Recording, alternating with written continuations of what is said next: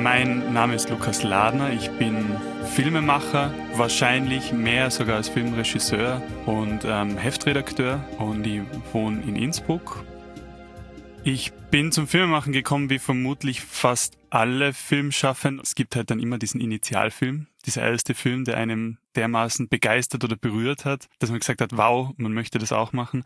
Und es ist bei mir ein bisschen banal. Es war einfach Star Wars Episode 1. Ich war damals im richtigen Alter. Der Film hat für mich eine ganz neue Welt aufgemacht und genau dieses Welten erschaffen, Welten erzählen, das hat mich, glaube ich, von Anfang an am Filmemachen fasziniert. Und dann habe ich aber lang gedacht, das geht einfach nicht. Also wie, wie kommt man schon zum Filmemachen? Und habe dann eigentlich nur Glück gehabt, dass Freunde von mir, die ein bisschen älter waren, auf eigene Faust einen Langfilm gedreht haben. Da durfte ich das erste Mal Kamera machen und seitdem wollte ich dann eigentlich nie wieder was anderes machen.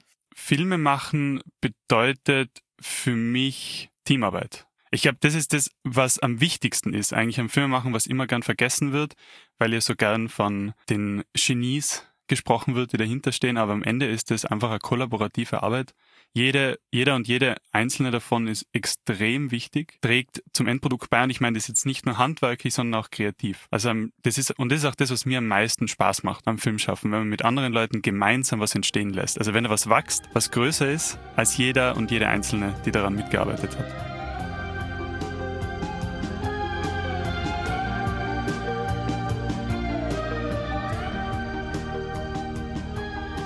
Film ist für mich einfach eine der vollumfassendsten Ausdrucksformen, die wir haben. Genau in dieses Zusammenspiel der unterschiedlichen Künste, also so ein bisschen Theater, bisschen Musik, bisschen Fotografie, ähm, das macht für mich den Reiz aus, also dieses Zusammenspiel. Film ist für mich ein Ort der Potenziale, denn obwohl Film schon gut 100 Jahre auf dem Buckel hat mehr, finde ich, ist es immer noch ein Ort, wo am meisten Experimente möglich wären.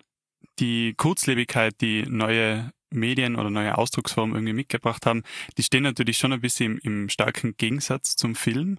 Ähm, und man fragt sich natürlich ja selbst da oft so irgendwie, wie relevant ist das noch? Und das ist jetzt vielleicht ein bisschen eine schon ein bisschen konservative Antwort, ich hoffe es nicht, aber ich glaube, es ist ein guter Gegenpol.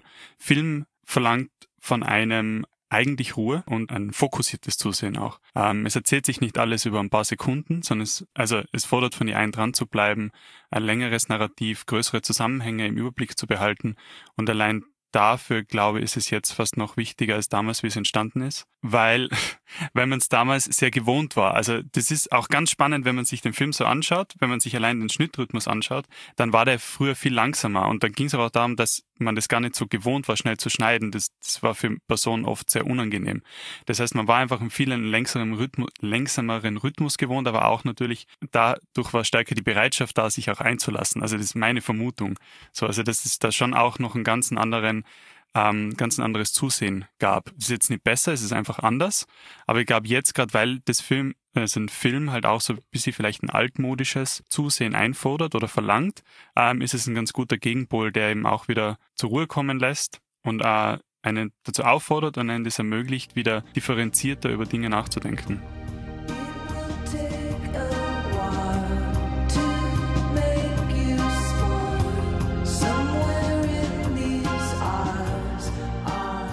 Also in den letzten 20 Jahren hat sich das ja irrsinnig diversifiziert, wie wir im Bewegtbild gepackte Narrative rezipieren. Und was auch für mich dadurch total spannend war zu sehen, ist, also das, was man ja irgendwie vorher vielleicht ganz gern schon gehört hat von anderen Leuten, aber ich habe selber für mich als da so richtig festgestellt, dass Kino nochmal ganz was anderes ist als wie Film an sich. Also es gibt sozusagen diese Erzählform des Films, aber wie dann wiederum die interne Form, also die innere Form ist, wie dieser Film strukturiert ist und was für einen Erzählrhythmus der einnimmt, hängt total davon ab, wo das auch rezipiert werden soll. Also im Kino sind ganz andere Dinge möglich als zum Beispiel bei einem Streamer. Und da spreche ich jetzt nicht nur von den Bildern, wo man sagt, ah, so, ja, die können größer sein, die können weiter sein, die können offener sein, epischer vielleicht auch, sondern ich meine da wirklich auch vom Erzählrhythmus selbst. Also wenn ich mir einen gestreamten Film anschaue, dann ist er einfach viel schneller geschnitten, viel schneller erzählt, ähm, fast schon hyperventilierend manchmal, wenn man im Kino mit einer viel stärkeren Ruhe reingehen kann. Äh, und das ist auch für Filmschaffende inzwischen wirklich eine Frage. Also eine der ersten Fragen, die man sich stellen wird, wenn man in den Schnitt geht, ist, wo wird es dann vor allem rezipiert? Will ich, dass der vor allem im Kino funktioniert? Oder soll der vor allem zu Hause an den Fernsehern gut funktionieren? Oder vielleicht einfach am Handy, am kleinen Bildschirm? Und abhängig davon werde ich den ganz anders schneiden und dadurch auch ganz andere Erzählungen erzeugen. Mein Debütfilm Eva Maria war ein bisschen ein Zufallsfund, der ist mir passiert, glücklicherweise. Und jetzt stehe ich gerade an einem Punkt, wo man das erste Mal sehr bewusst einen Film planen kann. Und genau das möchte ich auch. Das macht es gerade ein bisschen schwierig, weil ich da, glaube ich, gegen meinen inneren eigenen Perfektionisten arbeiten muss dann ein bisschen. Und was ich da sehr stark gemerkt habe, ist, dass es bei mir immer auch so ein bisschen ein Zusammenspiel geben muss zwischen einer interessanten Form und einem interessanten Inhalt. Also ich möchte nicht unbedingt mich, also formal einfach nur das Standardvokabular wiederholen, sondern die inhärente Frage und dieses, die es für mich oft ein bisschen schwierig auch macht, ist, was ist die richtige Form für diese Geschichte? Also es geht mir nicht darum, irgendwie eine, eine klassische Regiehandschrift irgendwie jetzt zu finden, genau so mache ich Filme, sondern viel interessanter ist für mich, was erzählt mir die Geschichte oder wie kann ich diese Geschichte am besten wiederum in eine filmische Form packen. Und ich glaube, dass das für jede Geschichte anders ist.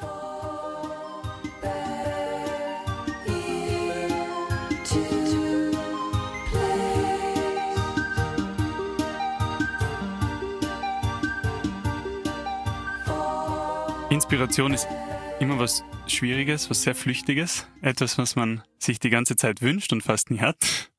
Ähm, aber es, für mich können es da ganz unterschiedliche Dinge sein, die mich inspirieren. Also es war schon mal ein Musikstück, das mich zu einer Geschichte inspiriert hat. Manchmal ist es aber einfach nur, dass man in einem Restaurant sitzt und Gesprächsfetzen mitbekommt, weil mal irgendwer wieder zu laut redet und man gar nicht weghören kann. Oder ähm, es kann ein Bild sein. Manchmal ist es so eben, dass man so müßiggängerisch am Sofa liegt und plötzlich springt einem so ein Bild in den Kopf und aus dem Bild wächst so langsam eine Geschichte. Brotbacken ist, und das nicht erst seit der Pandemie, eines meiner liebsten Hobbys und es hat auch einiges mit dem Filmemachen gemeinsam, denke ich. Jedenfalls das, dass man viel Geduld braucht. Also gutes Brot braucht Zeit. Und so ist es beim Film auch viel zu oft, dass ich am liebsten einfach eben eine Idee und ich will dann rausgehen und ich will es sofort drehen und das muss jetzt passieren, weil jetzt ist es super. Und ähm, das kann man in anderen Künsten sehr gut machen. Aber Film braucht sehr viel Planung, sehr viel Überlegung. Es ist eine sehr überlegte Kunstform. Und ähm, man muss dann, wie man dem Brot oder dem Teig die Zeit geben muss, damit er aufgeht und Geschmack entwickelt, so muss man einem Film die Zeit geben, in einem selbst reifen zu können, differenzierter zu werden und dadurch eben dann eigentlich auch Geschmack zu entwickeln.